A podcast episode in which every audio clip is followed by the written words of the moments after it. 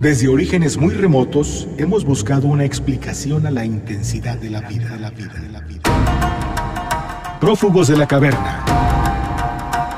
Reflexión que transforma. Seamos prófugos de la caverna. La esencia de las cosas. Prófugos de la caverna.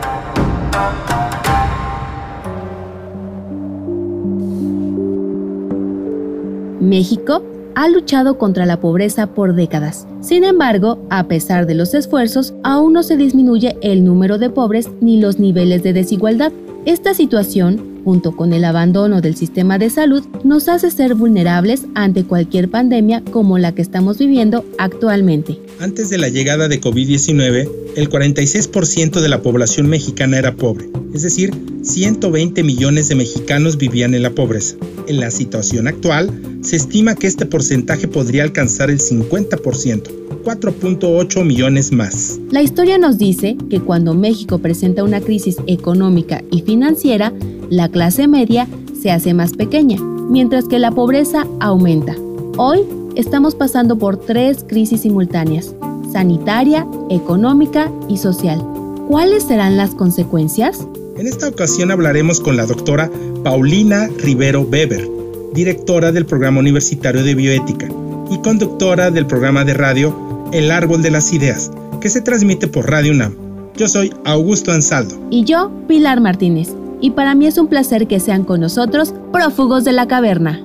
Prófugos de la caverna. Doctora, usted como especialista en, en bioética, como pensadora, como humanista, ¿qué problemáticas sociales ha visto que han recrudecido o emergido con esta situación? Bueno, mire, concretamente en nuestro país, el problema que tenemos, eh, el otro día estaba yo leyendo un artículo sobre lo que ha sucedido en otros países y que, que incluso ni siquiera se han confinado, ¿no? A ver, pues ubicándonos en nuestro país, ¿qué es lo que tenemos que hacer siempre? ¿no? Y lo que tenemos es un país con unas diferencias brutales unas diferencias económicas brutales y bueno pues perdón pero la economía eh, es un es un factor muy determinante ¿no? ¿no? no digo que sea el único nunca nadie ha dicho eso pero es un, un factor que determina en gran medida de una manera particular las situaciones y nuestras diferencias económicas han marcado también diferencias educativas radicales. Entonces, no está por igual preparada una persona que ha tenido toda eh, una vida de comer bien o de, estudiar a una persona que no ha tenido esas oportunidades, ¿no? Entonces, de entrada, yo creo que eh, pues la pandemia lamentablemente golpea nuevamente, igual que suele suceder con las desgracias naturales, la pandemia golpea a la clase más necesitada, o sea, la clase alta podrá en un momento dado eh, guardarse, eh, insisto, tener todas las vitaminas, cuidados, etcétera, pero pues la gente que está en el día a día, la gente que el otro día veía una entrevista y decía un, un joven, pues ¿cómo me voy a quedar en casa? O sea, yo tengo que llevar lo que lleve, con eso comemos. Sí, claro. Yo y mis hijos, entonces yo me quedo en casa, no comemos, o robo, o qué hago, ¿no? Entonces, bueno, sí, la, la gente más necesitada es la gente que va a tener más problemas y es la gente que ha tenido más problemas porque ha tenido que salir, porque no se puede quedar, no se puede guardar y tiene que ganarse el sustento cotidiano y es mucha la gente que está en esas circunstancias. Entonces, lamentablemente, en una sociedad desigual, parece mentira, pero también la pandemia va por clases sociales, ¿no? Es, es, es, una lástima y es algo muy doloroso, pero es si no partimos del reconocimiento de este hecho, no estamos actuando con justicia. Reflexión que transforma. COVID-19 ha dejado al descubierto que la persistencia de distintos problemas en nuestro sistema de salud, pobreza y desigualdad impiden afrontar con éxito la actual pandemia. Nuestro actual sistema de salud se encuentra sin equipamiento, personal e infraestructura para atender a todos los pacientes contagiados por COVID-19. Es aquí cuando surge la primera crisis. Si los hospitales se ven rebasados, es muy probable que muchas personas no puedan recibir el tratamiento y la atención adecuada y podrían fallecer. Por otro lado, Debido a las medidas de sana distancia, muchas personas han perdido sus empleos y si el periodo de contención se extiende, otras más están en riesgo de perder sus fuentes de ingreso de forma permanente y en consecuencia surjan espirales de pobreza debido al impago de deudas, gastos catastróficos o problemas de salud. En estas circunstancias, lo más importante es que las personas mantengan su empleo con un salario digno para poder sobrellevar la cuarentena. Y aquí surge la crisis económica, pero no por COVID-19, sino por décadas de precarización del trabajo y la falta de empleos con seguridad social. Todos podemos enfermarnos, pero los efectos negativos de la emergencia impactan más a los grupos y personas sistemáticamente excluidas, como los migrantes, refugiados y solicitantes de asilo, pueblos indígenas, afrodescendientes, la comunidad LGBTQIA, personas con discapacidad, personas con empleos precarios, mujeres que viven violencia de género, todos estos grupos están enfrentando situaciones extraordinarias que requieren atención particular. Esta es la crisis más invisible, la social, y su origen es el racismo, clasismo, homofobia, machismo, xenofobia y en general la ausencia de una sociedad y un Estado verdaderamente igualitarios en leyes y hechos.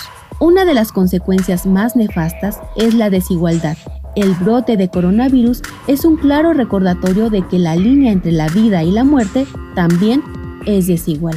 Prófugos de la caverna. Debemos considerar a México, al país, como un lugar que es diferente a otros y que muchas veces lo comparamos con los sistemas eh, culturales, económicos, políticos y, y de salud de otros países. Claro, y es, y es completamente absurdo porque, bueno, no solamente somos un país de grandes diferencias todavía, lamentablemente, eh, no solo eso, sino tenemos un sistema de salud muy peculiar.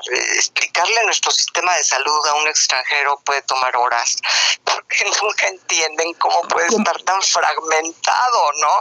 Creo que el gobierno hizo un magnífico trabajo frente a un sistema de salud tan fragmentado, logró cierta eh, unificación, digamos, ¿no? Pero es un sistema muy complejo y aparte de ser un sistema muy complejo, pues es una sociedad muy compleja que involucra, eh, no sé, hablantes en diferentes lenguas, por ejemplo, ¿no? Eh, el náhuatl, el maya y muchísimas más lenguas, ¿no? Este, entonces México es un país complejo, no podemos no, no lo podemos comparar con Suecia, ¿no? O con, me entiende, con Alemania, es no, no es justo hacerlo. Incluso, perdón. No, no, no, al contrario. Eh, incluso hay otros países que sufren más que México, por ejemplo Ecuador. Sí, yo creo que lo, lo, lo, lo hemos hecho muy bien. Yo la verdad estoy sorprendida. Todavía falta ver qué viene y, yo espero que, que, las cosas no sean tan difíciles, eh, pero hasta donde vamos, creo que vamos bastante bien para como hemos visto que, que, ha sucedido en otros países. ¿no? Y, y, siguiendo con esta cuestión de, de, si la pandemia o el coronavirus es, eh, tiene clase social, ¿qué es lo que le hace falta al gobierno puntualizar para evitar estas problemáticas de discriminación o de, o de, de que la clase de ciertas clases sociales no puedan ingresar a los sistemas de salud? Yo creo que gran parte del problema de todos los años anteriores ha sido la poca atención que se le prestó, por ejemplo, a la recaudación de impuestos. México, a ver, sí, claro, había atención para recaudación de impuestos, pero a la gente de la clase media, sí. ¿no? Mm, México se ha caracterizado por perdonar impuestos de formas muy extrañas a las clases más altas, que son personas que son eh, las personas más ricas del mundo, no, no digamos de México. O las empresas más ricas del país también. Las empresas más ricas, ahora sí que tanto empresas como, como individuos, ¿no? Este, contamos con ambos, ¿no? que salen en las listas de, de, mayor acumulación de riqueza en, en, el mundo, ¿no? Y a estas empresas se les condonaba impuestos de, de las maneras más absurdas. O sea, en lugar de dar el dinero para construir hospitales o escuelas, la empresa declaraba, por ejemplo, mejoras en las construcciones de sus instalaciones o viajes a celebrar Año Nuevo a Acapulco para todos sus trabajadores y eso les valía como impuesto, ¿me entiendes? Es completamente ridículo. Entonces, mm, creo que eso está cambiando y creo que en la medida en que eso se le preste más atención, habrá más dinero para invertir en hospitales y en escuelas, que sin, sin educación y sin salud no hay para dónde hacerse. son los dos rubros que pueden realmente acortar la brecha entre las dos clases sociales exacerbadamente ricas y exacerbadamente pobres.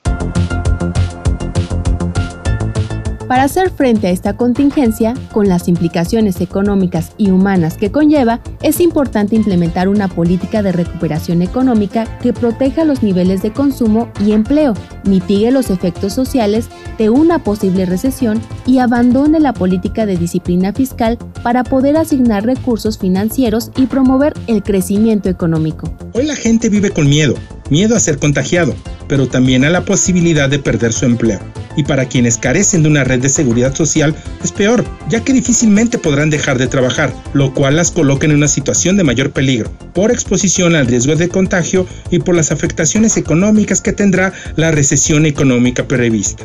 Hoy, la pandemia del COVID-19 expone lo cruda que es la realidad, llena de desigualdades, tanto a la hora de contraer el virus como de mantenerse en vida o de enfrentarse a las dramáticas consecuencias económicas que traerá. Con esto llegamos al final de esta emisión. Quedémonos en casa y respetemos las disposiciones oficiales. Así es, les recordamos que pueden enviarnos sus comentarios a través de nuestras redes sociales. Por Facebook como Prófugos de la Caverna. Y Twitter como Prófugos C. Agradecemos a nuestro productor, Hernán Nájera. Hasta la próxima. Prófugos de la caverna. En todo tiempo y en todo lugar. En todo lo que nos sucede y en todo lo que hacemos. La vida te da la posibilidad de ser. Un prófugo de la caverna. Reflexión que transforma. Prófugos de la caverna.